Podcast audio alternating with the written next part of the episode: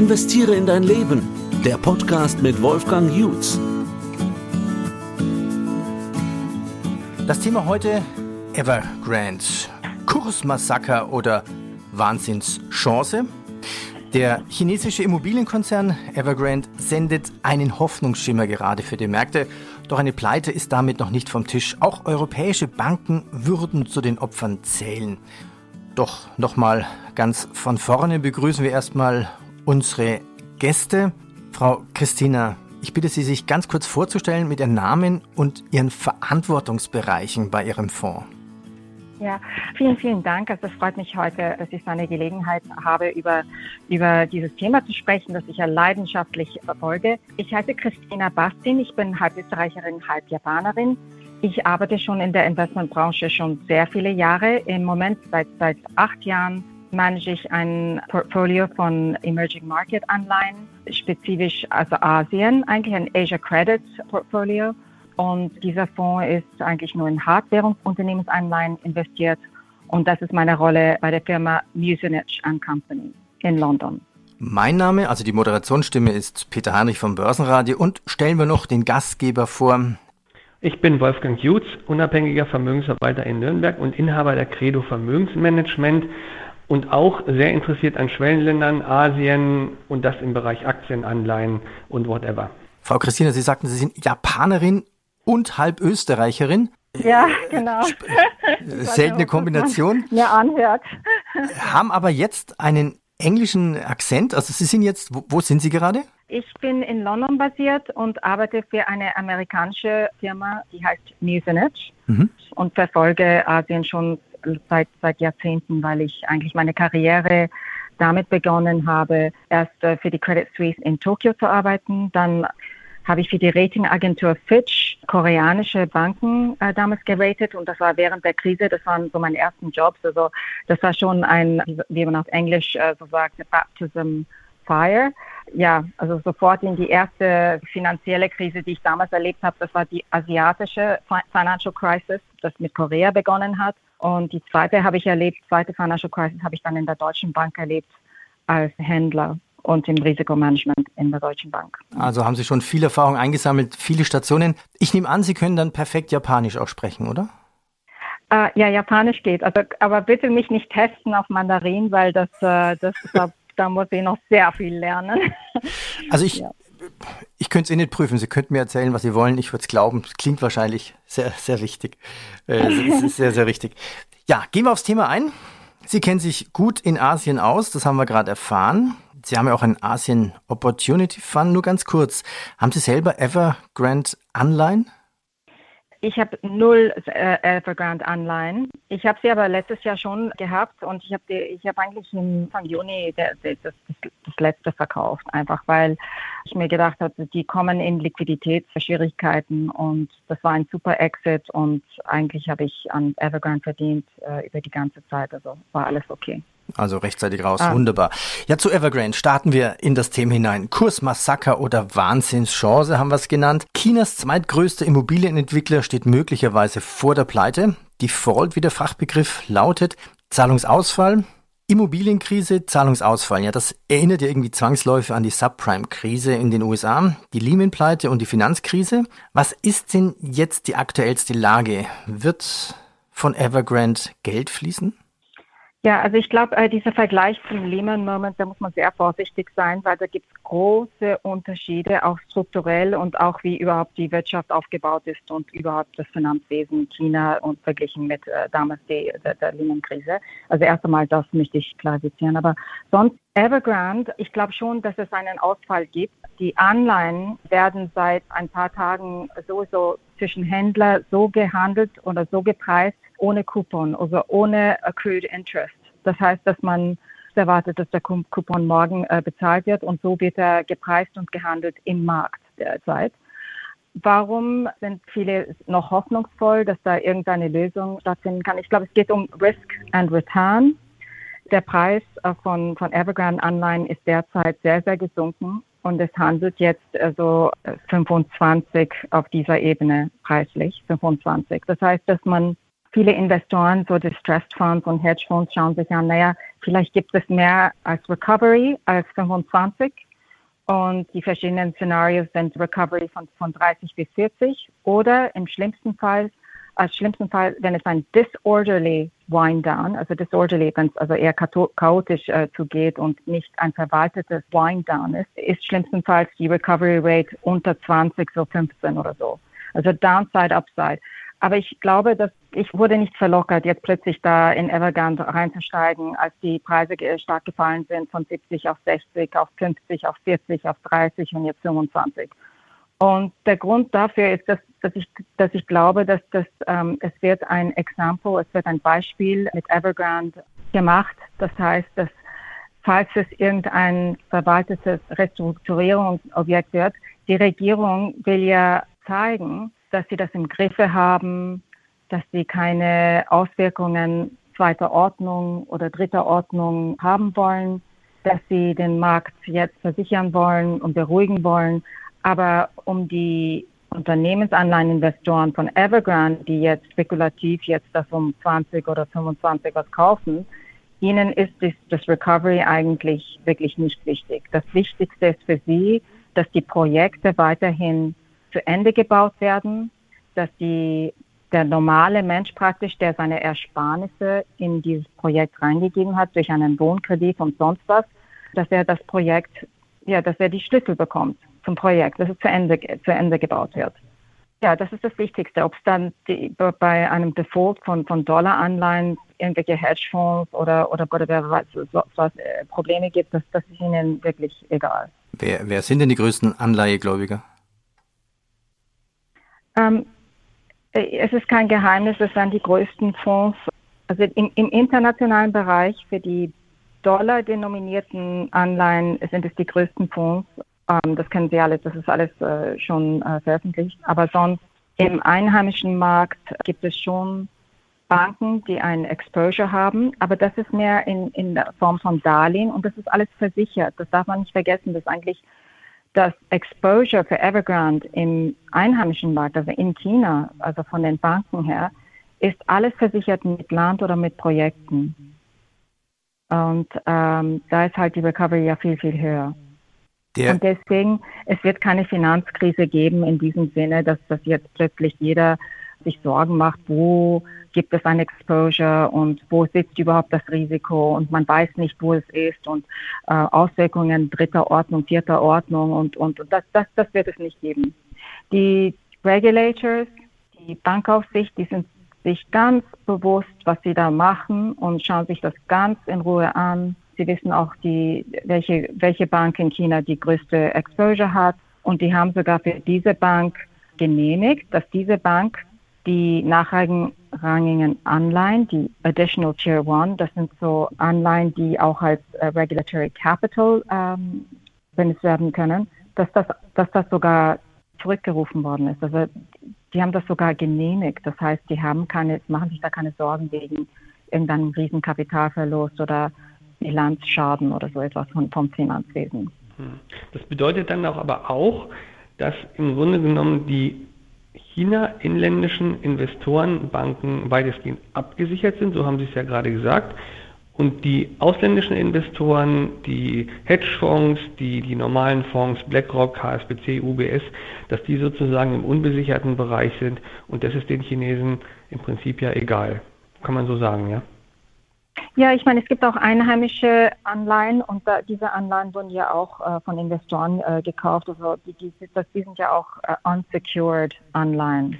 Okay, genau, ähm, genau, ja, genau. Ja. Die gibt es auch. Aber was ich sagen wollte, ist, äh, den Politikern ist nicht wichtig, ob es Verluste auf dem Anleihenniveau gibt, weil sie wollen auch ein Beispiel machen. Ja, ihr sollt, das ist euer Job. Ihr seid Investoren, ihr sollt euch die Bilanz anschauen, ihr sollt das in Ruhe analysieren. Das ist nicht unser Job. Was sie, was sie wirklich vermeiden wollen, ist irgendeine eine Vertrauenskrise jetzt im Immobilienmarkt. Mhm. Was sie vermeiden wollen, ist, dass die Landpreise plötzlich sinken.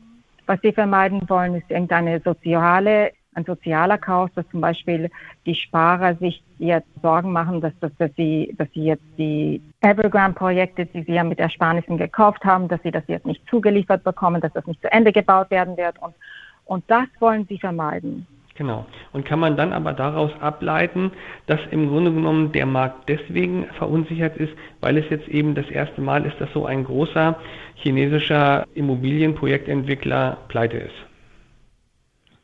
Ja, es ist das erste Mal und viele glauben, viele haben, weil ist, es ist ja der größte Immobilienentwickler in China. Er ist in ja. jeder Stadt, in jeder Provinz, in jeder Provinz, äh, Hauptstadt, ähm, er ist überall.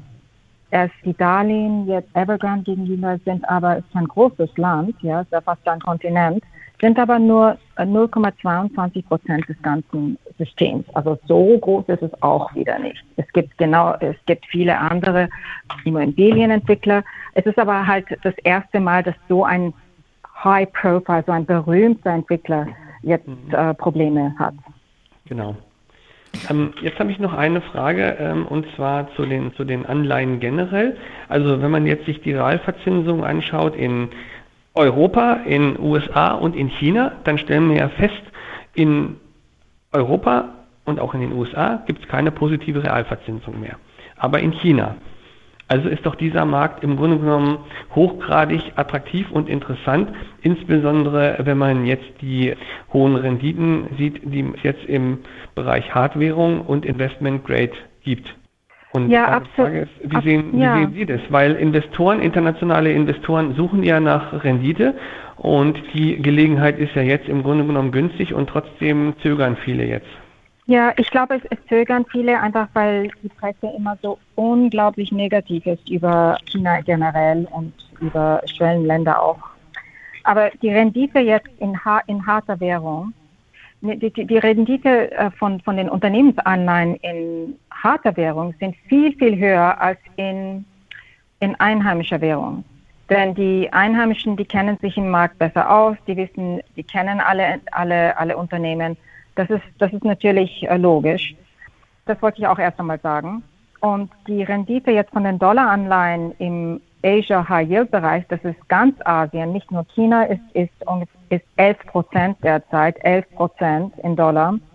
Und man muss immer beim Betracht ziehen, dass, dass das ganz kurzfristige Anleihen sind, weil die Duration von so einem Asia High Yield Markt generell, vom ganzen Markt, ist unter drei Jahren, ist 2,8 Jahre. Das heißt, die, die Duration, die Laufzeit der Anleihen in Asien ist viel kürzer als in den Staaten oder in Europa, um fast ein Jahr kürzer. Und man mhm. kriegt aber eine Rendite, die ist fast fünfmal höher als in Europa. Das ist erstmal das. Und im Investment Grade ist die Rendite fast drei Prozent und wieder drei Prozent ist viel, viel höher als europäisches Investment Grade. Und wenn ich Investment Grade ähm, erwähne, meine ich die Ratings von den ausländischen Agenturen, die international bekannt und akzeptiert sind, Standard Poor's und Moody's, nicht irgendeine einheimische oder irgendeine lokale Ratingagentur. Also wir vergleichen äh, Äpfel zu Äpfel. Und mhm. das ist drei Jahr, drei Prozent Rendite und da ist die auch die Laufzeit gleich wie, so gleich wie, wie Europa. Also die Duration vom ganzen asiatischen Investment Grade Markt ist äh, 5,5 Jahre und Europa Investment Grade ist ungefähr genauso lang. Also für die gleiche Laufzeit kriegt, kriegt man so viel mehr an Rendite. Und das sind riesige Firmen, auch auf Nationalebene, ob das jetzt in Thailand ist oder in Malaysia oder China oder Hongkong. Das sind riesige Firmen, die global sind, die sehr gut gemanagt sind, die gute Ratings haben. Das, äh, also ja, die Differenz ist, ist attraktiv, finde ich. Ja. Und, und der Markt wird ja auch in den nächsten Jahren wahrscheinlich immer größer werden, liquider werden und ähm, weiter wachsen, sodass Investoren ja auch ähm, zusätzliche Möglichkeiten für Investments dann ja auch finden. Ne? Also. Ja, absolut. Denn Unternehmensanleihen aus Asien in harter Währung, der, das ganze Universum ist größer als eine Billion Dollar, also one Trillion Dollar größer. Wow das ist ein Riesenmarkt. Also ich bin immer so verdutzt, wenn, wenn mich Leute fragen, naja, was sie so machen, das ist so ein bisschen so nischmäßig, so spezial, so ein bisschen äh, eher so klein. Und ich denke mir, nein, überhaupt nicht. Ähm, das muss man unbedingt äh, vergessen. Das man kann ja mal Menschen fragen, wie viele Nullen hat eigentlich eine Trillion? Ne? Das kann man sich schon gar nicht mehr vorstellen. Das kann man sich gar nicht mehr vorstellen. Da hätte ich noch eine genau. Frage. Diese Evergrande-Anleihe, was hatte die denn eigentlich für ein Rating? Wie gut lagen oder schlecht lagen denn die Ratingagenturen da? Äh, Im Moment, äh, also vor dem Downgrade, im Moment sind sie Single C. Ich schaue das jetzt gerade äh, Aber vor dem Downgrade, also vor zwei Monaten, war es noch Single B. Mhm. Das heißt gar nicht mal, ja. Es ist praktisch gefallen, als im Juni haben verschiedene verstaatlichten äh, Immobilienentwickler sich die Evergrande nochmal angeschaut, ob sie vielleicht Teile des Geschäft übernehmen oder vielleicht äh, das ganze Geschäft übernehmen. Und als diese Diskussionen einfach abgebrochen sind, sind wirklich die Ratings gefallen, weil das war so die letzte Hoffnung, dass vielleicht doch irgendein you know, White Knight zur Rette kommt. Okay. Und in welche Ratingklassen oder, oder Bonitätsklassen investieren Sie in Ihrem Fonds, Christina? Ja, also ich darf keine Triple C Anleihen kaufen. Das heißt, auch wenn ich, äh, auch wenn mich die, die China Evergrande irgendwie verlockt, ich kann es gar nicht, äh, ich kann da gar nicht investieren. Das sind so die, die Fondsregeln. Ich kann schlimmstenfalls Single B minus kaufen, aber nicht niedriger. Allgemein, also der Fonds, den ich manage, der, der muss immer durchschnittlich Investment Grade Ratings aufrechterhalten. Das heißt, wenn ich ein Single B Anleihe kaufe, muss ich dann als Pendant schon auf der anderen Seite Double A oder Triple B oder äh, es ist schon eine gewisse Disziplin mhm. äh, durch dieses Average Ratings, äh, Average Rating Begrenzung, die ich habe. Mhm. Mhm. Aber sonst kaufe ich alles von, von, von AAA bis Single B. Das Aber heißt, also jetzt in letzter Zeit haben Sie auch gute Transaktionen gemacht. Das heißt, Sie haben ähm, Verschiebungen von den Ratingklassen dann vorgenommen, weil eben diese schlechteren Ratingklassen eben so viel mehr an Renditen abwerfen. Kann man so sagen? Ja, was sehr interessant ist, dass wenn man sich die Pandemie anschaut, am Anfang der Krise letzten Jahres, im März, war der ganze Markt schwach und gute, gute Anla also gute Firmen und, und schwächere Firmen, die Korrelation war eins zu eins. Das heißt, alles hat sich abgewertet.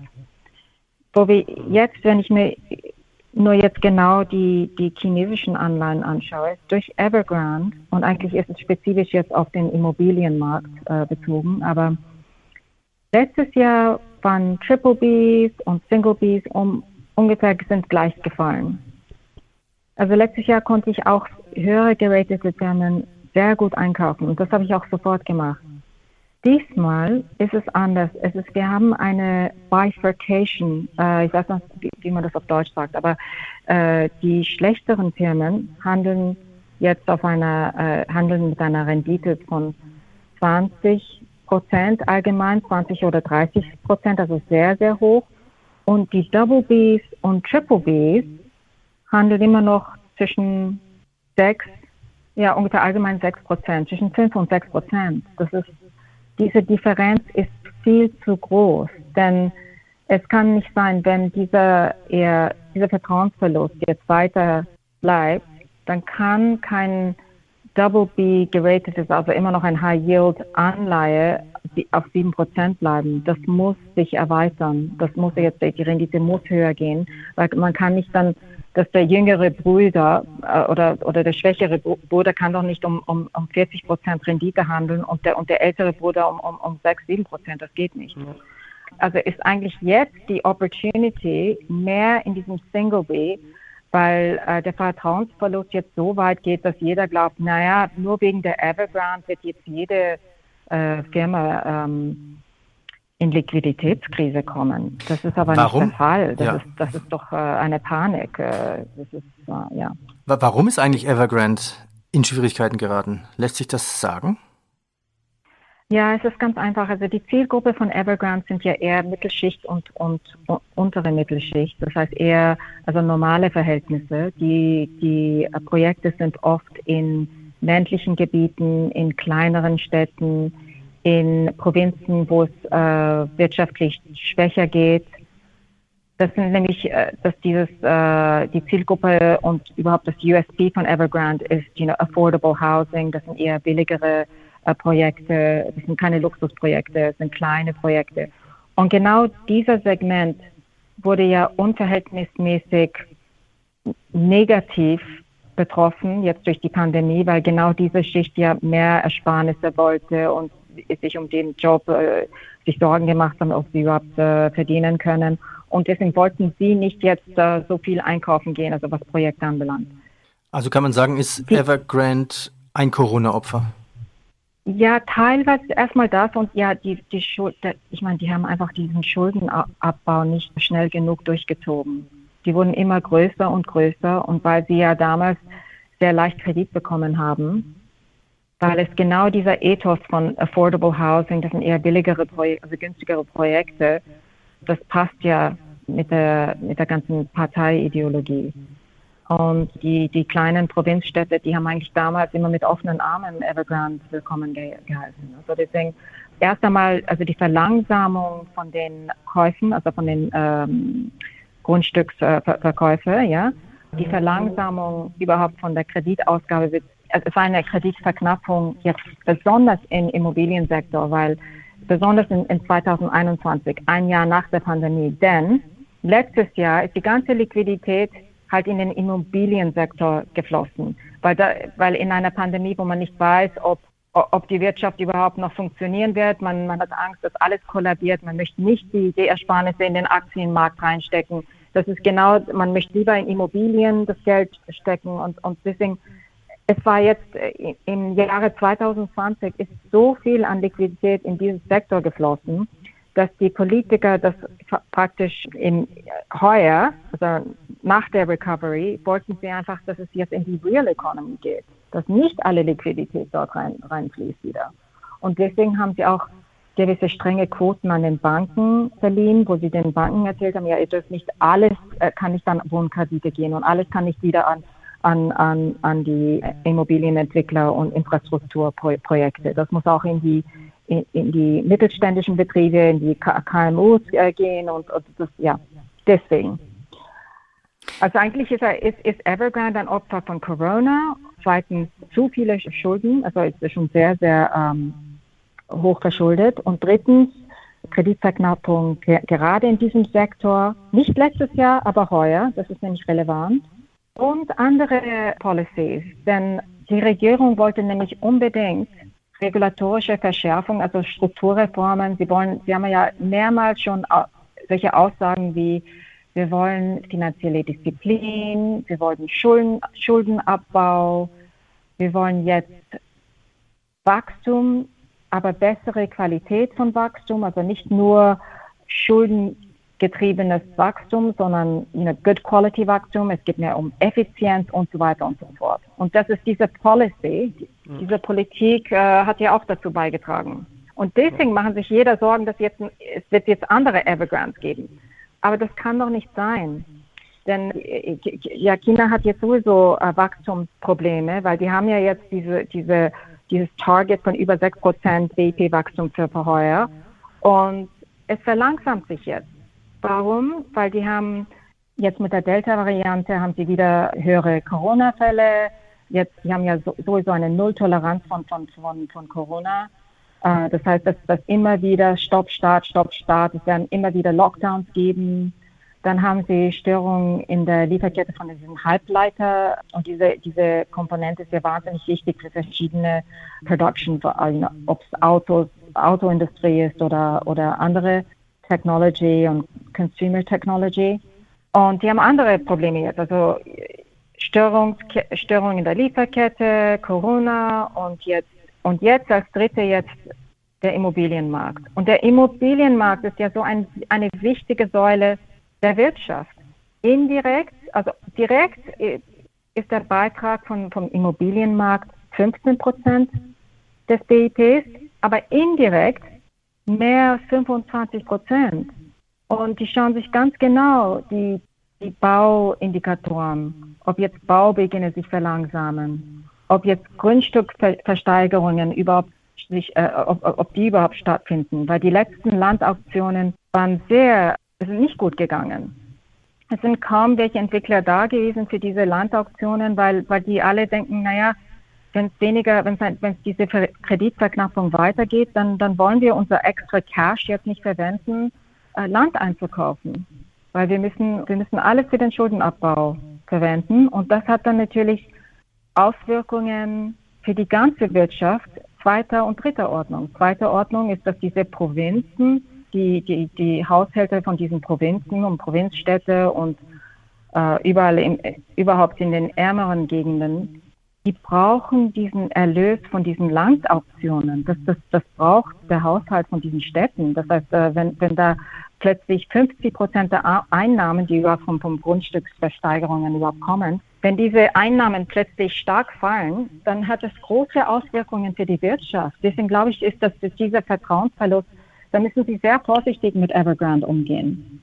Äh, auch wenn morgen ein Ausfall ist vom Coupon, es wird andere Policies geben, die die Regierung unbedingt machen muss, also um die, um die, um diesen Vertrauensverlust wieder zu, zu ähm, ja, das zu ver verbessern praktisch, ja. Die brauchen das Vertrauen wieder. Sonst, sonst ist der chinesische Konsument wieder total deprimiert und wird nichts wieder konsumieren. Und genau das ist, was wir ja brauchen jetzt, um diese, diese, diese, dieses Wachstumsziel zu erreichen. Die brauchen den chinesischen Konsumenten, dass er wieder konsumiert. Ja, also ich habe das so verstanden, dass die chinesische Regierung in ihrem großen Plan den Mittelstand sozusagen stärken will. Also im Grunde genommen die, die Gleichheit und den Konsum und endlich den Wohlstand für den, für den kleineren Bürger in China und die Schere zwischen Arm und Reich etwas abbauen will. Und aus diesem Grund finde ich, ist doch gerade jetzt ist eine gute Gelegenheit, in asiatische Anleihen zu investieren. Warum? Weil die Rendite attraktiv ist und die Risiken ja mehr als überzeichnet sind. Die Risiken sind ja mehr als eingepreist, kann man ja so sagen. Also viel, viel mehr als ähm, jetzt im Grunde genommen im Investment-Grade-Bereich ähm, kann man ja fast gar nicht mehr bekommen. Ja, also ich glaube, es ist jetzt so viel und viel mehr äh, schon im Preis drinnen. Es, es, sind alle so negativ und das äh, das wird sich schon widerlegen. Weil in den le letzten 35 Jahren, jedes Mal, wenn es irgendwann Vertrauensverlust gab, kam die Regierung mit irgendeiner Politik. Das war jedes Mal so. Und wenn wir jetzt die im September wieder, wenn, wenn die Bauindikatoren wieder so schwach sind, dann muss der Politiker ähm, etwas machen, das ist ganz klar. Aber ich bin ein Investor. Ich, ich, ich denke mir, ich warte jetzt nicht auf diese Policy, weil so kann, so, das ist, das ist, das ist kein gutes Rezept zu investieren. Ich schaue mir jede Firma an, ich analysiere diese Firma. Ich will ja eigentlich nur zurückbezahlt werden. Ich bin ja kein Aktieninvestor, wo es um, um Wachstum, Wachstum und immer mehr Wachstum und immer größere Margen, das brauche ich ja nicht. Ich brauche ja eigentlich Schuldenabbau ist für mich, für mich willkommen. Mhm. Ich will, ich will, ich will, dass überhaupt äh, Schuldenabbau ist und dieser Sektor wird so viel an Schuldenabbau jetzt er erzielen Ende des Jahres, wir werden sehen, um 30 Prozent an Schuldenabbau, weil alle dieses Excess Cash geht, geht nur, nur auf, äh, auf, auf mhm. Rückzahlung und nicht auf Erweiterung des Businesses und nicht auf neue Grundstückskäufe und so weiter und so fort. Das heißt, die gehen alle auf Diät und am Ende des Jahres sieht alles viel, viel besser aus. Aber ich, ich schaue mir halt jede Firma an und, und, und schaue mir, ob, ob sie überhaupt, äh, wie, wie, sind die äh, Credit äh, Metrics? Äh, haben sie, äh, haben sie genug liquide in, in, in der Bilanz? Wie sieht es aus mit den Operations? Können Sie weiterhin das abzahlen? Und da, darum geht es. Also ich verstehe, warum der Aktienmarkt so nervös ist, aber das ist jetzt die Chance, jetzt in höherrangige Kapitalanlagen zu gehen, also weil, weil doch Anleihen sind nicht so nachrangig wie Aktien. Und in, in einem Fall, wo, wo es mehr um Schuldenabbau geht und weniger Wachstum und mehr finanzielle Disziplin, da bin ich lieber in Anleihen. Ziehen wir ein Fazit. Die Überschrift, die ich gewählt habe, war ja Evergrande Kursmassaker oder Wahnsinnschance. Frau Christina, Wahnsinnschance? Nutzen Sie eine Chance? Was machen Sie mit Ihren Fonds?